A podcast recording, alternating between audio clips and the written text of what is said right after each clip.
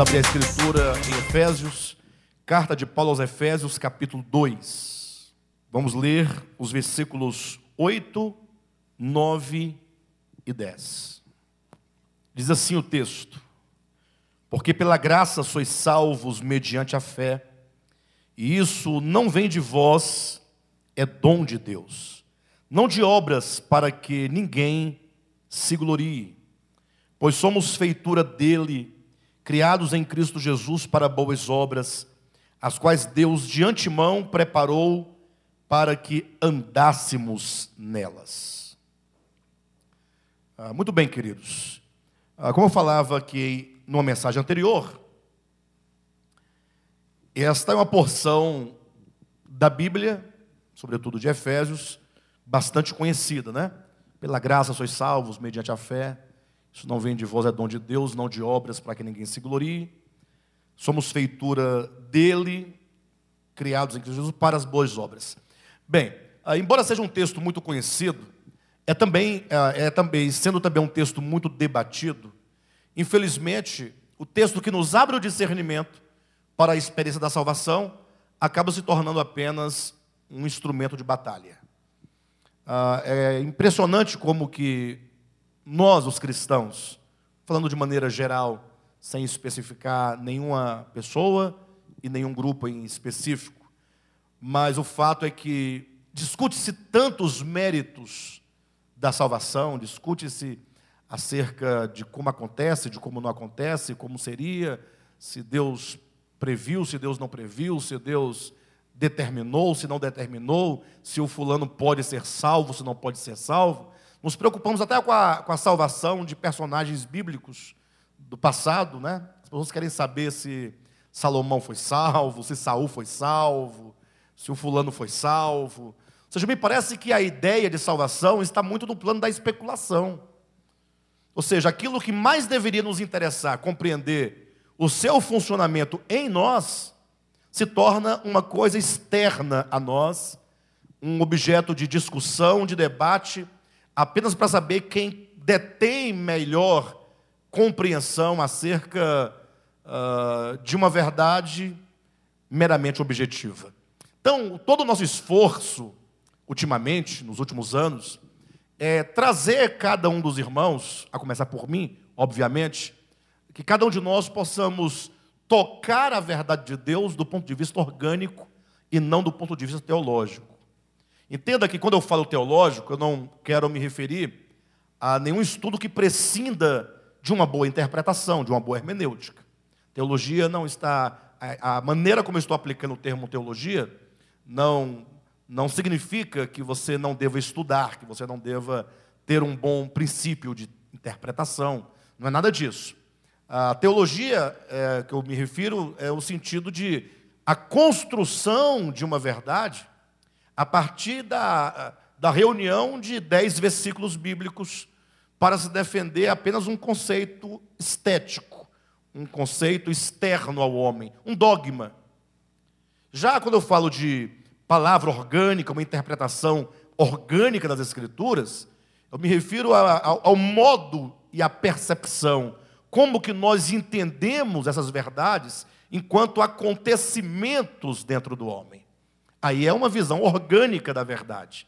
Ou seja, nós não estamos mais dispostos, isso é um fato, que fique bem claro para todos, a defender um conceito, por exemplo, ah, de uma árvore do conhecimento, que tenha sido uma árvore, mera árvore, no passado, da qual o homem tenha comido do seu fruto e por isso a desgraça invadiu o universo e se tornou esse caos em que nós nos encontramos. Não dá para entender assim. Entendemos que a árvore do conhecimento aqui é a nível apenas de esclarecimento, ela nasce, ela brota dentro do próprio homem, enquanto inteligência, enquanto capacidade de discernimento. Agora, quando o homem faz dessa árvore, ele toma desta árvore para si, enquanto o seu alimento cotidiano, quando o homem faz do conhecimento a sua capacidade, a sua força, a ponto de se tornar, ou pelo menos de equivocadamente e na ilusão do seu pensamento, eles se entenderam ser autônomo de lei própria que não dependa mais de Deus, aí sim, nisso consiste o problema do pecado original. Bem, só para os irmãos entenderem. Então, nós entendemos a, a, a verdade da desintegração do homem de Deus, o que a teologia convencional chama, chama de queda do homem, entendemos como um processo orgânico do coração. Então, imagine vocês que agora todos esses temas que se debatem, nós procuramos entender como essas verdades, elas acontecem no coração do homem. Como que a redenção acontece dentro do homem. Como que a salvação é um acontecimento. Se não acontecer no seu coração, não existe salvação. Então não adianta debater conceito, não adianta debater nada disso. Ficar debatendo se é desse jeito, se essa ideia, esse conceito está certo ou aquele conceito está errado. Então, de nada disso serve se não entendermos que a Escritura nos foi dada como um testemunho da verdade. Então, ela própria em si não pode ser usada para fazermos arranjos né, de entendimento, mas serve para, por meio dela, nós compreendermos melhor aquilo de que ela testemunha, que ela testemunha acerca de Deus, ela testemunha acerca do Cristo e testemunha acerca do homem no plano da sua existência. Então, esse texto aqui de Efésios capítulo 2, ah, que seria uma maneira diferente de falar o mesmo, ele, Paulo já havia dito no capítulo 1, muda apenas a perspectiva, né, porque no capítulo 1 mostra o Deus Trino alcançando o homem e elevando este homem ao nível né, de corpo de Cristo. Imagine o homem criado, colocado agora colocando todas as coisas debaixo dos seus pés, dos pés do homem. Alguém pode falar, não, pastor, é dos pés de Cristo. É, mas se nós, enquanto igreja, somos corpo de Cristo, e os pés, dentro da simbologia, fica no corpo, que é a parte extrema do corpo, então, se todas as coisas estão debaixo dos pés de Cristo, então significa que o homem criado, ele atinge essa estatura crística, que é a estatura de pleno varão perfeito, que é a estatura de Cristo, e agora, portanto, ele está reinando sobre todas as coisas. Mas aí o capítulo 2 apresenta o problema. Como o homem pode atingir tal estatura? Como o homem pode chegar a, a, a ser totalmente, ou o homem integralmente participante do Cristo, de Deus, se existe o problema do pecado, o problema da ramartia, ramartia enquanto errar o alvo. O homem que, iludido na sua consciência e no seu coração, ele já não acerta o alvo da sua existência. Porque o homem foi criado para a glória de Deus. O homem foi criado usando a figura da, da, da videira como um ramo para dar fruto. E um ramo que dá fruto é um ramo que serve, é um ramo que se doa. Nenhum ramo produz fruto e diz: Esse fruto é meu e para mim. Pelo contrário, esse ramo ele vai, ele vai ter muitos sofrimentos, para que quanto mais sofrimento tenha, mais ele produza frutos. Imagine só que para um ramo produzir fruto, é preciso ele ser podado. Quando se poda um ramo, você diminui o espaço no ramo em que a, a seiva trabalha dentro daquele ramo. E por que, que tem que podar? para estreitando o espaço do trabalhar da seiva, possa ser um, um ramo punjante, forte, não é? para que assim ele produza mais frutos, para que o fruto também seja um fruto cheio de vigor. Então, imagine só a seiva trabalhando ali fortemente dentro de um ramo, para que todo aquele potencial da seiva se manifeste num fruto robusto, num fruto né? E quando você pensar, quando o ramo pensar que ele agora tem esses, esses cachos tão pujantes, tão viçosos, que ele pensar que agora ele possui isso, vem alguém e arranca o seu fruto sem lhe pedir licença, nem mesmo lhe pedir permissão. E aí vem então o, agricultor e poda novamente para ele produzir o quê? Mais fruto para que sejam novamente os frutos arrancados, para que ele seja podado. É um ciclo de sofrimento. Ou seja, o homem, enquanto ramo, ele tem essa finalidade de existência. Ou seja, ele serve para produzir, não para si, mas para o outro. É um eterno morrer para que se viva eternamente. Não existe vida eterna sem um morrer constante. Então o homem foi criado para isso. Ou seja, todos os potenciais humanos, em todos os setores da sua existência, sejam os potenciais naturais com os quais ele nasceu, sejam os adquiridos, sejam recursos, tudo para servir, tudo para doar. E o homem, então, ele foi enganado pela serpente, quando então ele se entendeu como que ele existia por si mesmo e para si mesmo. Ele ignorou a própria videira e ignorou aquele que desfruta do fruto da videira. Ele quer ser um ramo autônomo. E essa sua inconsciência acerca de si mesmo, de Deus e do outro, levou o homem a profundas misérias. É a descrição de Paulo do homem no capítulo 2. É um homem que já não vive sob o governo divino, sob a luz divina. Ele é um homem seduzido, guiado uh, pelo príncipe da potestade do ar. Potestade enquanto uh, influência das trevas. E essa influência é o engano que está no coração do homem. Então agora a grande questão é como esse homem ele agora é salvo. Como é que esse homem é trazido de volta para o eixo, né? Para que agora ele possa vir a cumprir o que é aquilo para o qual ele foi criado.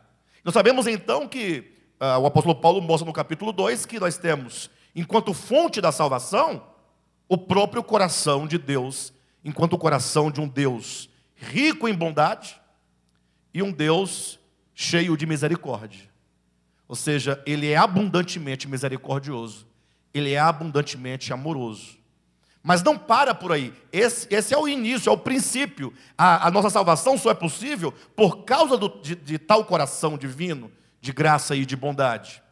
Agora, é, esse, esse Deus, ele precisa tomar esse homem da condição que ele está e fazê-lo, portanto, assentar-se nos lugares celestiais, como está aqui no versículo 6 do capítulo 2.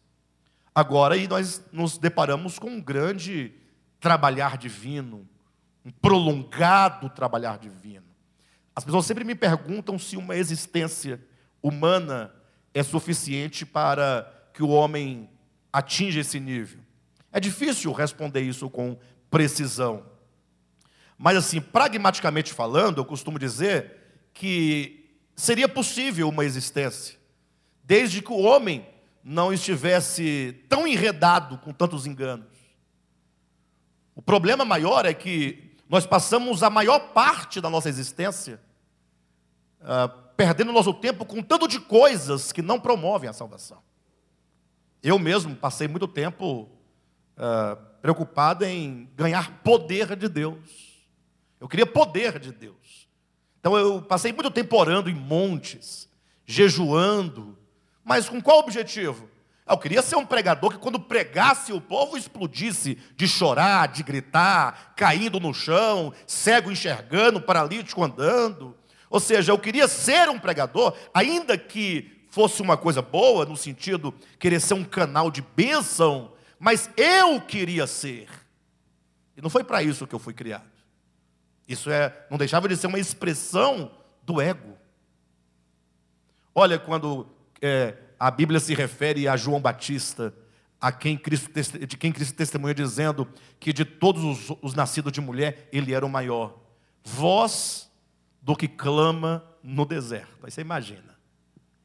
Então, vamos olhar nos dois âmbitos, né? Primeiramente, é apenas um oráculo, é apenas uma voz. Não é alguém. É uma voz. A voz ecoa e some, se dissipa. Ele era apenas um oráculo. Um oráculo quer dizer, a palavra oráculo quer dizer uma boca pequena. Ou seja, o pregador não é absolutamente nada. Ele é apenas uma boca por onde é possível que Deus fale. E o pior é que essa boca está falando num deserto. Quem é que está no deserto para ouvir? Por que ele não ia para o centro de Jerusalém, para dentro do templo?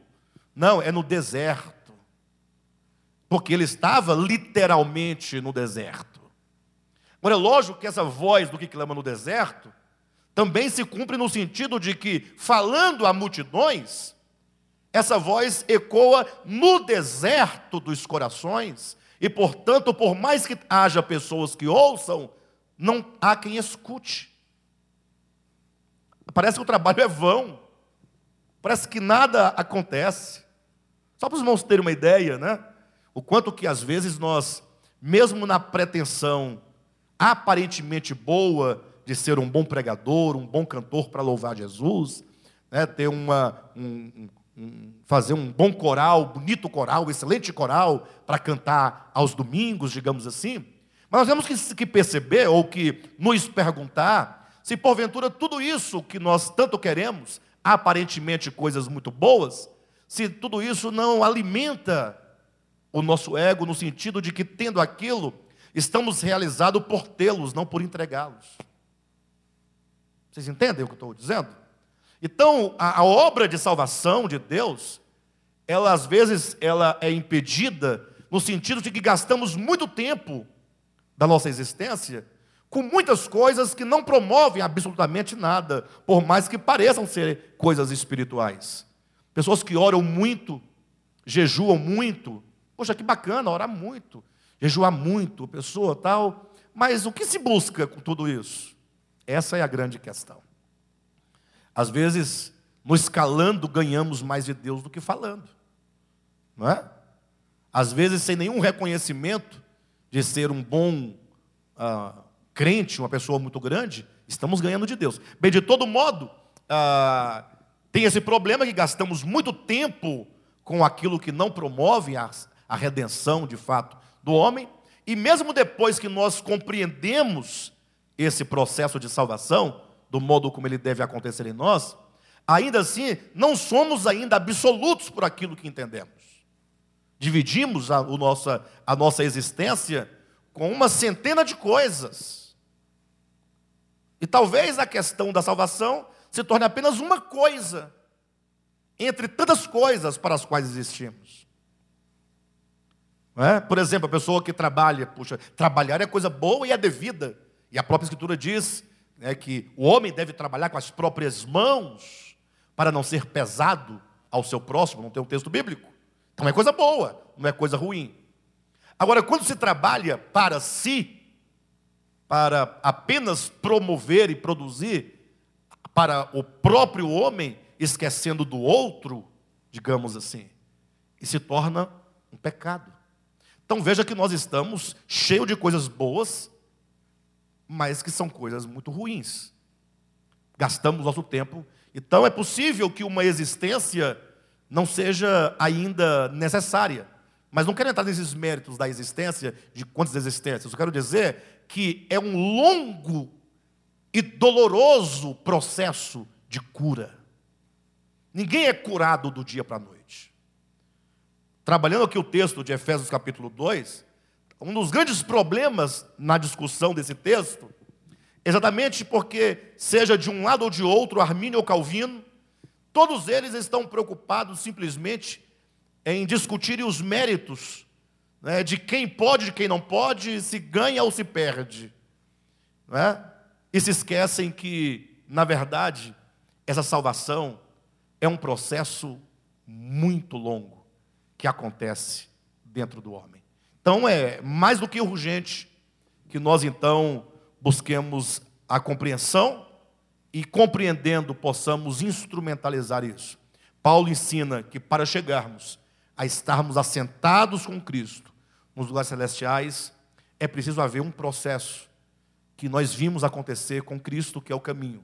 Ele é o caminho, enquanto o caminho, nós podemos saber eh, quais são os passos que nós iremos trilhar até entrarmos com Ele na sua glória: morte, ressurreição, ascensão, entronização e exaltação. Então, não é possível que o homem ele, ele se entenda que tudo está certo com ele porque ele acreditou na morte uh, de Cristo na cruz do Calvário, ele acredite que ele de fato está assentado e, ponto final, ele se conforma com o dogma, com a ideia, e não percebe que não tem nada de estar assentado, está rastejando, não raras vezes, aqui comendo pó dessa terra, das coisas materiais. Só que alguém pode falar, pastor, mas você então, você está incrédulo, você Você apostatou-se da Escritura, porque se ela diz que nós estamos assentados, como é que você diz que nós não estamos assentados? Eu quero me tornar bastante repetitivo para ver se as fortalezas caem, é? ou pelo menos se, se abale um pouco, cria uma rachadura na fortaleza. Em Cristo, tudo já está feito. Cristo é a nossa garantia, enquanto é, aquele que, fazendo-se homem, ele já gerou o protótipo de uma consciência expandida e elevada, que é Jesus. Né? E o livro de Hebreus vai dizer que quando Jesus entra em ressurreição, na glória, ele é como que a nossa âncora alçada além do véu. É a garantia. Agora, o problema é que essa garantia, que nos garante que nós chegaremos lá, ela não é, entretanto, a substituição da nossa própria experiência nele. Uma vez que Jesus falou: quando pregares o Evangelho, anuncie a minha morte e convidem os homens ao batismo. Não, não confunda isso. A teologia ensina que as pessoas devem ser batizadas na água física. Não, ele está dizendo: convide a pessoa a olhar para o crucificado e entendendo que só se vive e se morrer, convide ele a ser unido a mim na minha morte, ou comigo na minha morte, para que ele também. Então, a morte do eu, ou melhor, do ego, ela é necessária, ela é urgente. Então, Paulo está explicando que ah, ele nos deu vida, ele está aplicando tudo aquilo que aconteceu em, ah, em Cristo, enquanto uma verdade garantida nele para nós.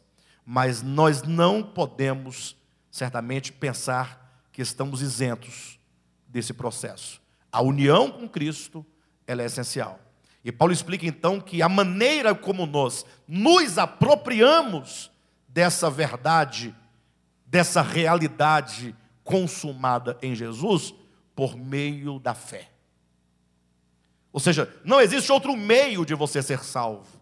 Nenhum homem será salvo por meio de obras. Só é possível ser salvo por meio da fé. A fé, enquanto um coração que, tendo compreendido a verdade do Evangelho, agora se tornou fiel, né? se tornou um coração que agora tem fidelidade para com o Cristo de Deus, quanto aquilo que ele viveu, quanto aquilo que ele realizou, e quando então meu coração ele tem fidelidade, porque ele não vê nenhuma possibilidade, nenhuma saída, senão na morte do Cristo de Deus, que é a morte do próprio ser, como o Cordeiro de Deus que foi morto desde a fundação do mundo, que é entrega, que é a doação, que é sempre doação sem requerer nada em troca, absolutamente, sem reclamar. Porque as pessoas às vezes até dão, elas dão para falar mal depois, elas dão para reivindicar, elas dão e reclamam que não existe uma troca, dão, não querem troca, mas fala que não há gratidão.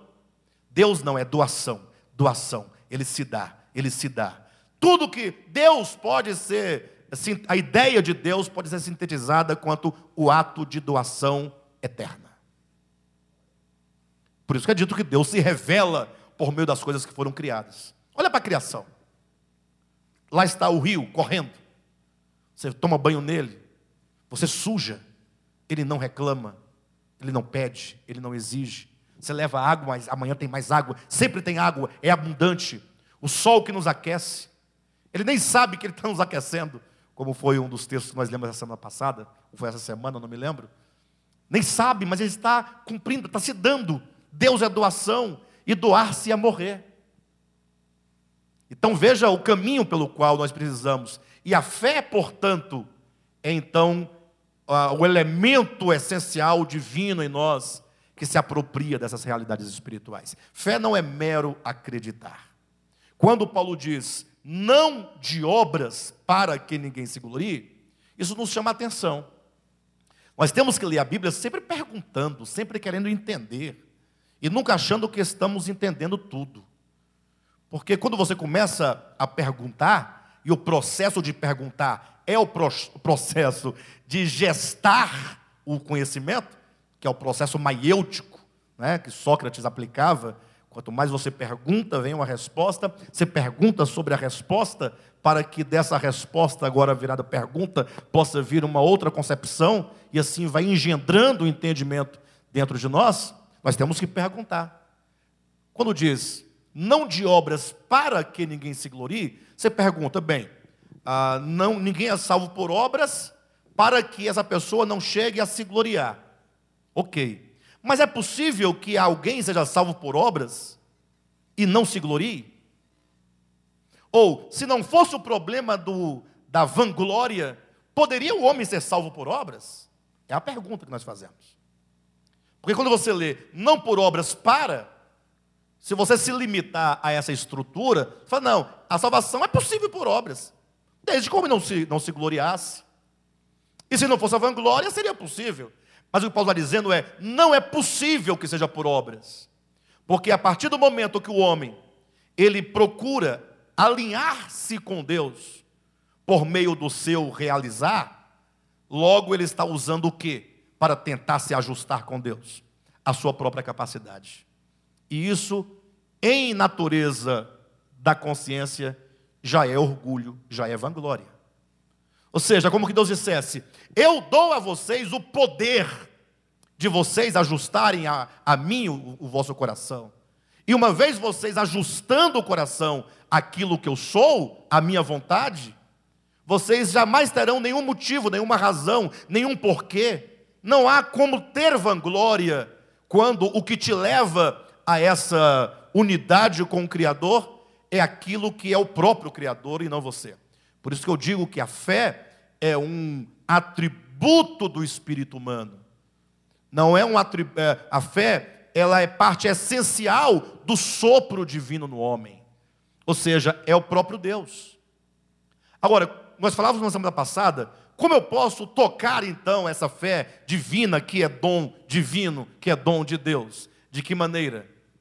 Na medida em que você se expõe à palavra, e expondo-se à palavra, primeiramente escutando a palavra, e então você, de tanto ali se expor, como quem se permite que aquela palavra te lave, então a fé ela vai sendo despertada pelo ouvir da palavra. Então é uma obra que vai acontecendo. Tudo o que nós precisamos fazer é simplesmente nos colocar à disposição daquele que pode realizar em nós. O grande problema é que nós, na maioria das vezes, não nos dispomos, não queremos nos dispor. E ainda há aqueles que pensam e que dizem que nós não nos dispomos e não há como nos dispor, porque Deus fará tudo sem que você faça absolutamente nada, entendendo errado a, a questão da graça de Deus, da soberania de Deus, como se o homem nessa participação fosse porventura o agente da salvação. O que não é possível que isso aconteça, absolutamente. Mas observe então que Paulo vai dizer que toda vez que o homem, portanto, ele procura alinhar a sua vida com Deus por meio de obras, fatalmente, ele não somente chegará a vanglória, como a própria raiz que, o, que, que gera nele a ideia, a vontade de fazer essas obras com o fim de se ajustar com Deus, já é a própria vanglória. De modo então que Paulo diz: não de obras para que ninguém se glorie. Neste ponto, a pessoa fala assim, pastor, mas e agora? Então quer dizer que uma vez que nós somos salvos pela graça, que é a origem, é, ou por meio da fé, que é o, o meio pelo qual nos apropriamos. Então, se não há obras, então o que fazer? Como é que é a vida cristã? Como é que isso acontece, de fato e de verdade? Aí Paulo explica: pois somos feitura dele. Ou seja, esse homem recriado em Cristo Jesus, este homem cuja consciência agora está totalmente alinhada à, à consciência divina por meio da fé, a fé que nos justifica. Só é possível justificar o homem por meio da fé. Só a fé alinha o coração do homem com o coração de Deus. Né? Ele agora é uma feitura divina. Somos não somente uma feitura pelo ato da criação, mas somos feitura pelo ato da regeneração. Somos uma feitura pelo ato do novo nascimento. Então nós somos criados para sermos dele, para pertencermos a ele. Somos criados para servir. Veio o pecado, nos impediu de sermos uma bênção para Deus e para o mundo. Vem Cristo então e nos recria. Ou seja, ele gera uma nova consciência. Entenda uma nova consciência, não como quem troca uma peça de um carro. A peça estragou, você tira essa e coloca outra. Se fosse assim, seria muito fácil. Deus já teria resolvido o problema do mundo há muito tempo. A pessoa pensa assim, poxa, mas por que Deus demora tanto, né? Quem já ouviu alguém falando assim, mas, puxa, mas por que Deus não, resolve logo, né? Jesus podia vir logo para resolver o problema. Ora, se ele viesse aqui hoje de novo, ele morreria novamente. Porque os homens são tão maus quanto os, os do, da, de dois anos atrás. A vinda dele não vai resolver o problema nesse sentido.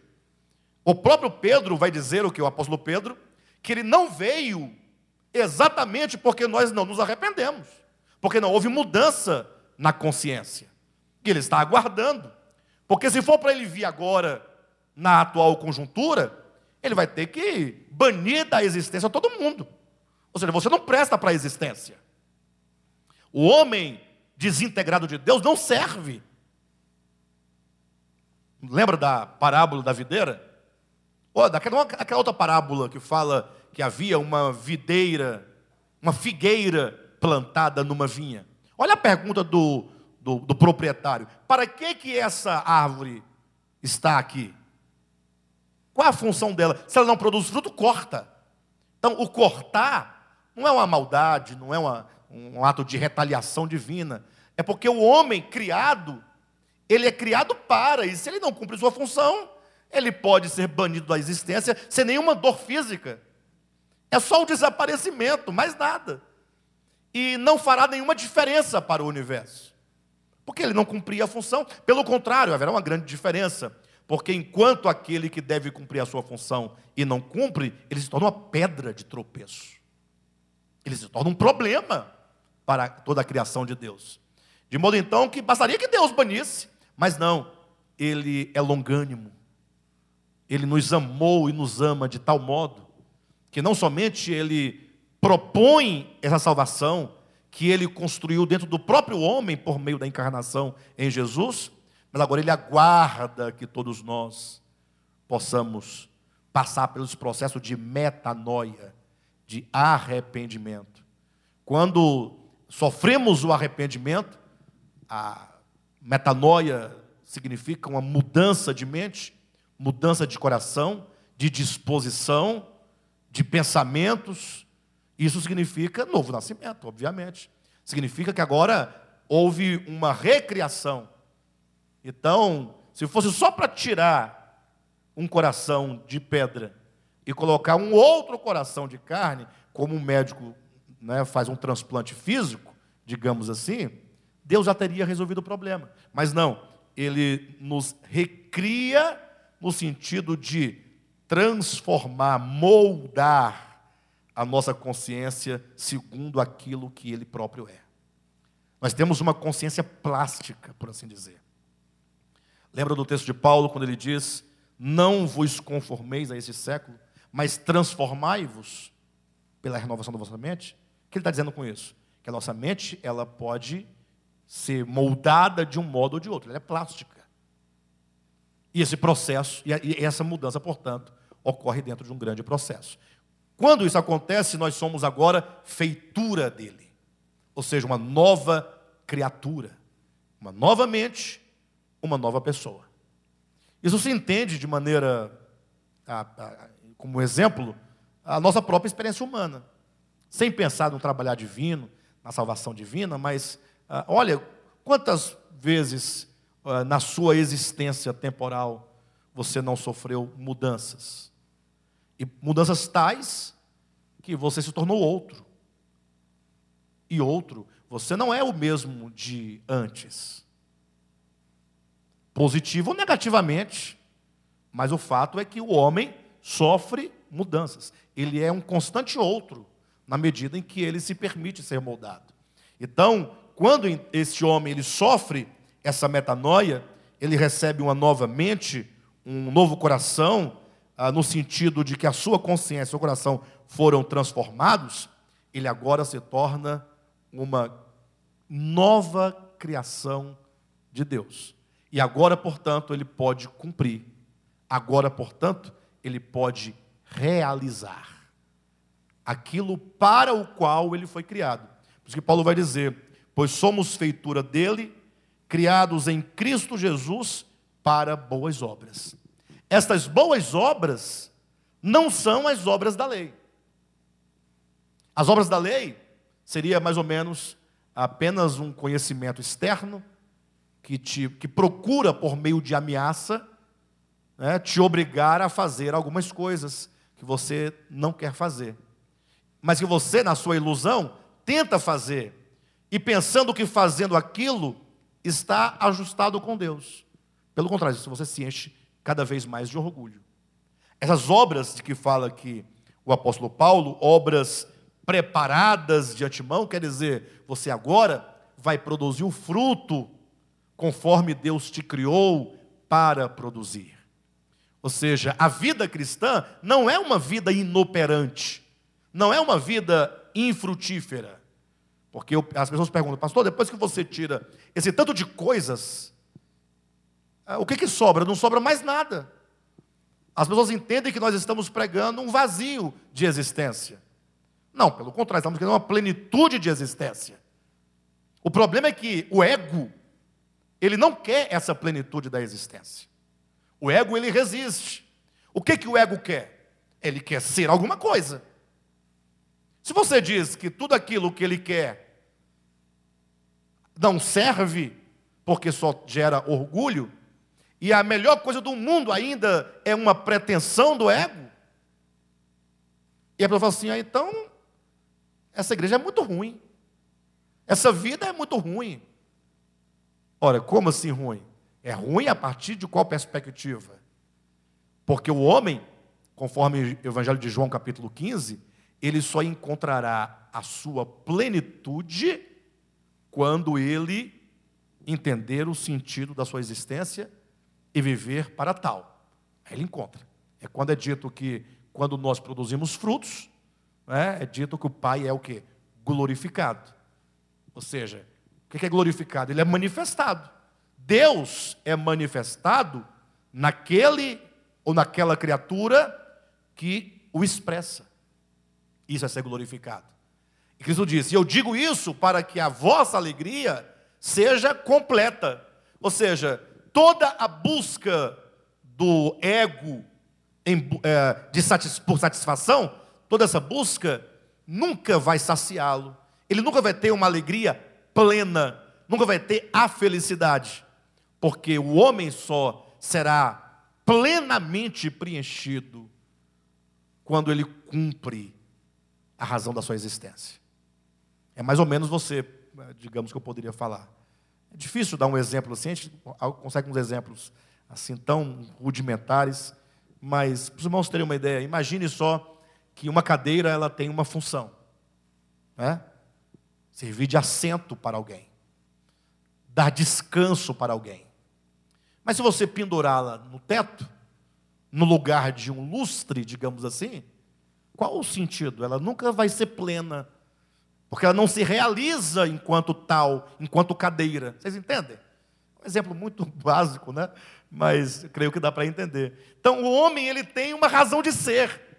Quando então ele atinge o alvo da existência, e somente possível quando ele é recriado em Cristo Jesus, que é essa nova consciência, essa metanoia, esse novo nascimento. Veja como que os temas não são, é, é, não são é, separados, divididos, como faz a teologia sistemática. É tudo, é tudo uma coisa, é um processo que ocorre. Então agora ele pode produzir as obras que foram preparadas. O que são as obras preparadas? Ora, é aquilo para o qual você foi criado. Você não foi criado simplesmente para, uh, para ser um professor. O que, que você é? Não, eu sou professor. E aí, não, e aí que eu fiz um concurso, eu dou aula e eu quero meu dinheiro. Eu, eu tenho que ganhar dinheiro de alguma maneira. Não, é? não mas você não foi criado para isso. Você foi criado para ser um, um intermediário, um mediador do conhecimento. O dinheiro vai vir, porque uh, nós vivemos dentro de um sistema que nós carecemos do dinheiro, mas você se realiza quando você doa o seu dom e você vê o crescimento das pessoas, aí você fala assim: puxa, eu estou dando frutos. Veja que não tem nada a ver com o que prega o cristianismo, né? O cristianismo entende que se dá frutos e você vai aos cultos e leva um visitante, porque vai aumentar o dízimo, porque vai aumentar o número. Aumentou o número, aumenta o poder. A ideia é essa. Falou, não, você produz fruto em toda a sua existência. A igreja é só mais um ambiente onde você pode produzir frutos. Como também pode não produzir fruto algum. E você pode ter todos os cargos da igreja e não produzir fruto algum. Só cansaço, fadiga, briga, ciúmes, traição, revolta. Quantas pessoas não estão desiludidas com a igreja? Foram lá, lutaram, lutaram, lutaram, no final, uns venceram, outros foram derrotados, venceram no plano da, do sistema. O que é vencer? Ó, teve uma briga, tal, tal, o pastor fulano prosperou. E o outro, o outro se arrebentou, coitado. Não tem isso, não tem essas relações? Isso tudo é carne. A igreja, enquanto ambiente, é apenas um ambiente onde você pode produzir fruto. Na sua casa você produz fruto, na sua vizinhança, no seu trabalho, servir o outro. Com tudo que nós temos em Deus. Aí você encontra a plenitude. Mas quão longe está essa ideia por causa do ego humano? Falava agora há pouco para os irmãos aqui que estavam aqui antes dos irmãos de vocês todos chegarem a respeito do ego, né? Eu costumo fazer a, a seguinte separação: uma coisa é o eu, outra coisa é a consciência, outra coisa é o ego. Três coisas. O, que o Alexandre é? Consciência. Eu sou consciência. É difícil falar essas coisas sem usar o eu, né? Porque nós estamos tão habituados, ligados ao, pro, ao pronome ao pronome pessoal, eu enquanto pronome pessoal, mas entenda que o que sou é consciência, o que você é é consciência. Cada um de nós somos uma consciência. E o próprio termo consciência já implica ciência com. Com ciência. O que significa que o homem, enquanto consciência, ele tem o discernimento, conhecimento, inteligência, mas que deve estar sob uma luz maior. Com essa luz maior é o que diz a verdadeira luz que vinda ao mundo ilumina todo homem. O conhecimento humano é luz? É luz. Luz é discernimento. Mas de Cristo é dito, ele é a verdadeira luz. Vocês entendem? Então, essa luz verdadeira, iluminando essa luz do meu gera uma consciência guiada e iluminada pelo Espírito. Essa verdadeira luz dentro do homem, que é o Logos, quando diz que ah, nele estava a vida e a vida era a luz dos homens, que é a verdadeira luz, essa luz é o verdadeiro eu o único eu não sou eu. O eu é o eu sou. Só ele pode dizer de si mesmo: eu sou. Só ele.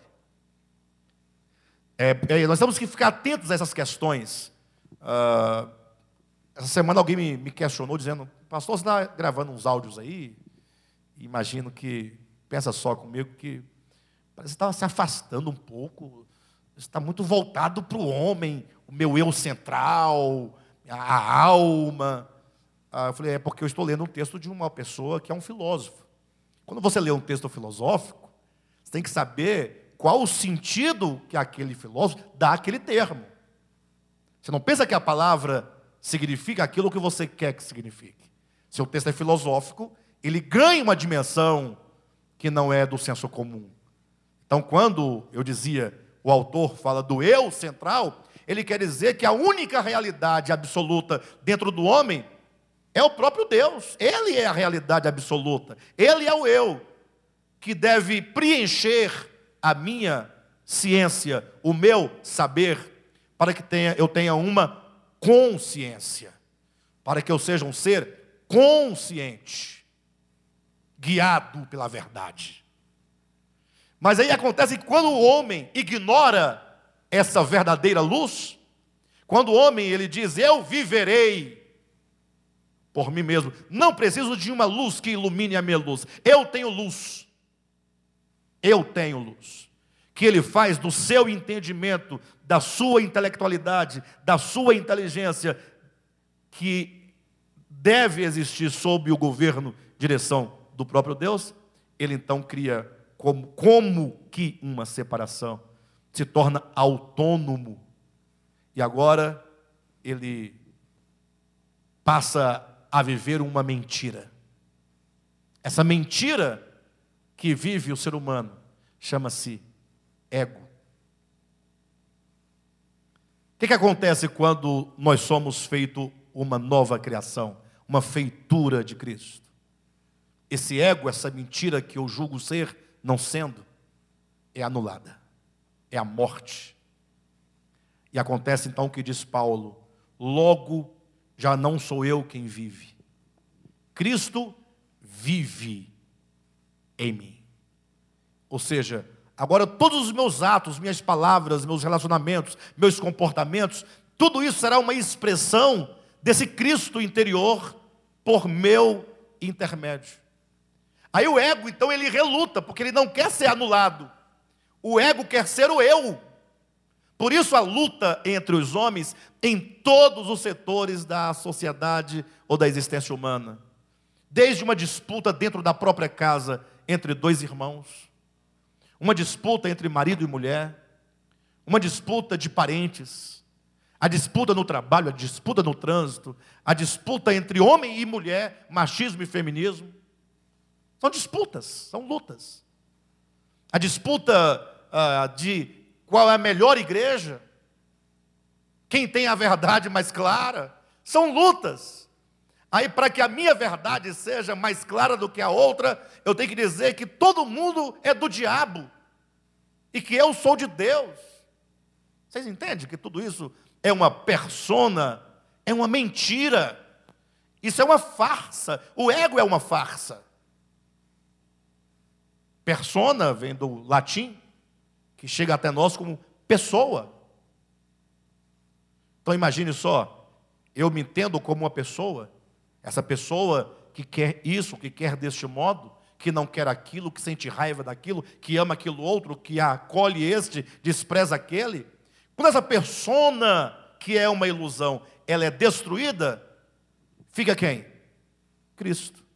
E a outra persona, quando é destruída? Cristo. E a outra persona quando é destruída? Cristo. E a outra persona destruída? Cristo. E aí fica todos o Cristo de Deus. Aí o mundo se enche, na linguagem dos Salmos, da glória de Deus. Quando a Bíblia fala, e a terra se encherá da glória de Deus, como é que você fica pensando, né? Se encherá da glória. Como é que se entende esses textos da Bíblia, né? A terra se encherá da glória. A pessoa pensa num brilho? Numa coisa, se esquece que será como agora, tão simples como agora, tão natural como agora, com a diferença que essa glória divina, glória, glorificar, dá a ideia de manifestar. Esse Cristo interior, que é a única realidade absoluta do homem, se manifesta em todos os homens. Então a terra se encherá da manifestação dele. Quando o homem amar, perdoar, socorrer, tudo será a manifestação dele. E essa manifestação de Cristo é o que a Bíblia chama de as obras que Deus preparou de antemão para que andássemos nelas. Não são, ah, pastor, e que obras são essas? Me fala logo, eu quero começar a fazer logo. Você não vai fazer. Cristo fará. Ele vai manifestar-se. Agora, para que haja isso, é esse processo. O grande empecilho é aquilo que nós pensamos que nós somos. É aquilo que nós impomos para ser. Ou seja, nós só geramos guerras. E mais guerras, mais nada. Então, o convite dessa carta, do segundo capítulo de Efésios, pelo menos até o versículo 10, é que nós entendamos que o Senhor quer nos elevar a essa estatura de consciência, quando diz assentados com Cristo, governando, cumprindo o objetivo da nossa existência, que é produzir essas obras criadas em Deus ou preparadas por Deus de antemão. Aí é quando se diz, então, ah, do papel da igreja. A igreja deveria, essa era, é, essa era não, essa é a ideia da igreja. Quando Cristo vem, ele por 33 anos, ele vive isso. Ele vive. Ele foi essa expressão do Pai. Lembra que ele fala: Pai, eu te glorifiquei a ti? Como que ele fez? Mostrei aos homens as tuas obras. Mostrou as obras de Cristo. Não é exatamente o ato de fazer uma coisa ou outra. Significa esse viver de manifestação do amor, da graça. Por exemplo, quando curavam um cego, a obra não era o curar o cego, porque daqui a pouco o crente, eu também quero curar. Olha aí. Não, esse curar é a manifestação do amor, da graça. Imagina aquela situação quando diz que saía, Jesus ia se aproximando de uma cidade, cidade de Naim, quando saía da cidade, quatro ou cinco pessoas acompanhando uma viúva que levava no esquife o seu único filho. Diz a Bíblia que Jesus pensou o sofrimento daquela viúva. Aí ele ressuscita o filho, certo? Da viúva. No sentido de restituir a ela a força, a base da existência social. Mas a obra não foi exatamente o devolver, foi o manifestar o Pai. Porque tem muita gente vendo viúva levando seus filhos e querem poder de Deus para ressuscitar o indivíduo, mas não querem ser o esteio de amor e de socorro para a viúva. Porque ressuscita-se o filho da viúva se você supre a ela aquilo que o seu filho poderia lhe dar. Nesse sentido, você está realizando a obra isso é obra. Mas também não é a obra de suprir materialmente, mas é a manifestação de Deus enquanto bondade, enquanto generosidade. O problema é que nós, quando damos dinheiro, nós sempre estamos doando algo no sentido de que, poxa, eu tenho aqui 100 reais, eu vou tirar metade, vou tirar 10% para dar para alguém, e não, e não consegue perceber que é preciso que nós Entreguemos o, que, o quanto for, pensando sempre na questão do outro. É a bondade que me leva a essa ação. Não é a ação pela ação, mas é a ação enquanto manifestação de um coração que ama, um coração que deseja o bem do outro. Quando você faz o bem pelo próprio bem do outro, não por você, não medindo, não é? contabilizando, não pensando que você vai dar 100 porque ah, vai, o mundo dá a volta e ele vai voltar para mim. Isso tudo é ego, isso tudo é muito perverso. Então, a ideia da igreja é essa: Cristo veio, ele viveu isso, expressou Deus, manifestou, e aí ele realiza completamente a obra em Jesus, quando ele grita lá na cruz: Pai, está consumado. Ele diz: Terminei. É, terminou como assim? Olha o mundo como é que está. não está terminado. Olha para Jesus. Este homem chegou no auge. Este homem, Jesus. Não confundam, olhem para cá. Não confundam. Tá? Não confundam Jesus, homem, temporal, com o Cristo de Deus. Então, Cristo disse: Pai, está consumado. Jesus, homem, chegou à plenitude divina na humanidade. É uma humanidade plenamente realizada, do ponto de vista da obra de Deus. Aí agora ele fala: agora eu vou voltar para o Pai. Esse Jesus, esse homem, voltará para o Pai. É o primeiro homem a entrar na glória. Lembra que ele disse que eu vou ser preso, vão me matar, mas a terceiro dia eu ressuscitarei? E se referindo a esse mesmo processo, ele disse, depois de ressuscitado, não havia dito para vocês que convinha que eu fosse morto e que entrasse na glória? Esse homem entrou na glória.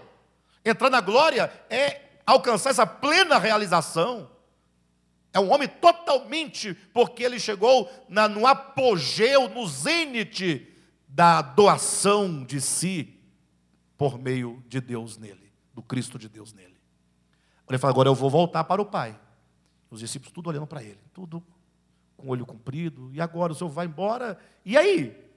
E, e nós? Não, vocês agora vão ficar aqui enquanto minha igreja, minha igreja, esse, esse, esse pronome possessivo, minha, significa que há muitas igrejas, não do ponto de vista religioso, mas há muitas assembleias.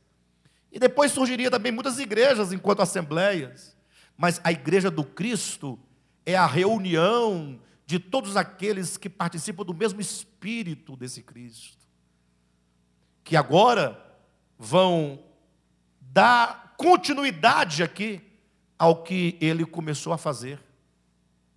Lembra que o livro de Atos diz exatamente isso?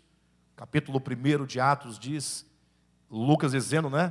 Escrevi a ti, ó Teófilo, para narrando tudo o que Cristo fez, lá ele começa falando isso primeiramente em Lucas, depois chega em Atos, né? Então, tudo o que Cristo realizou na terra, eu registrei. E aí ele entra em Atos dizendo, o mesmo Lucas dizendo, e agora é, eu, ele, Cristo chega no momento da sua ascensão e fala: e vocês ficam aqui, que eu vou derramar o meu espírito sobre vocês. Vocês serão batizados no Espírito Santo. Aí por isso que surge Atos dos apóstolos, é, eles dando continuidade na terra ao viver de Cristo.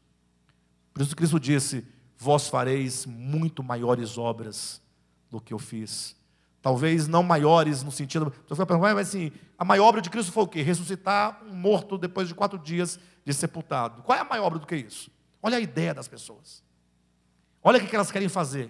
Esse tipo de obra. Enquanto a obra que ele está dizendo é: vocês, enquanto muitos, e por muito mais tempo, e em muito maior espaço, fazendo as mesmas obras que eu faço, serão muito mais e muito maiores, não em qualidade, mas em extensão, em tempo, em alcance. Gente, que coisa mais linda. Essa é a ideia de igreja. É a minha igreja, a igreja de Cristo, sendo também essa expressão em relação ao mundo. Jesus fala: para que o mundo creia que tu, ó Pai, me enviaste. Olha como é gradativo. Vem o Cristo em Jesus, vem a igreja, alcançando depois as nações. Imagine que coisa mais bonita.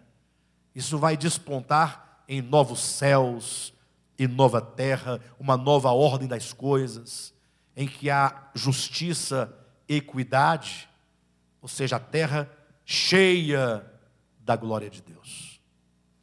Amém, queridos? Então, que nós possamos é, pensar essas palavras. Eu sei que, de certo modo, o pensamento acaba ficando um tanto complexo, de tão complexo, às vezes fica um pouco truncado, mas este é o caminho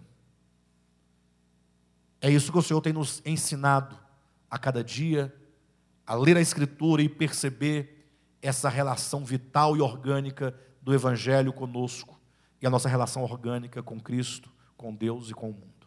Tá bom?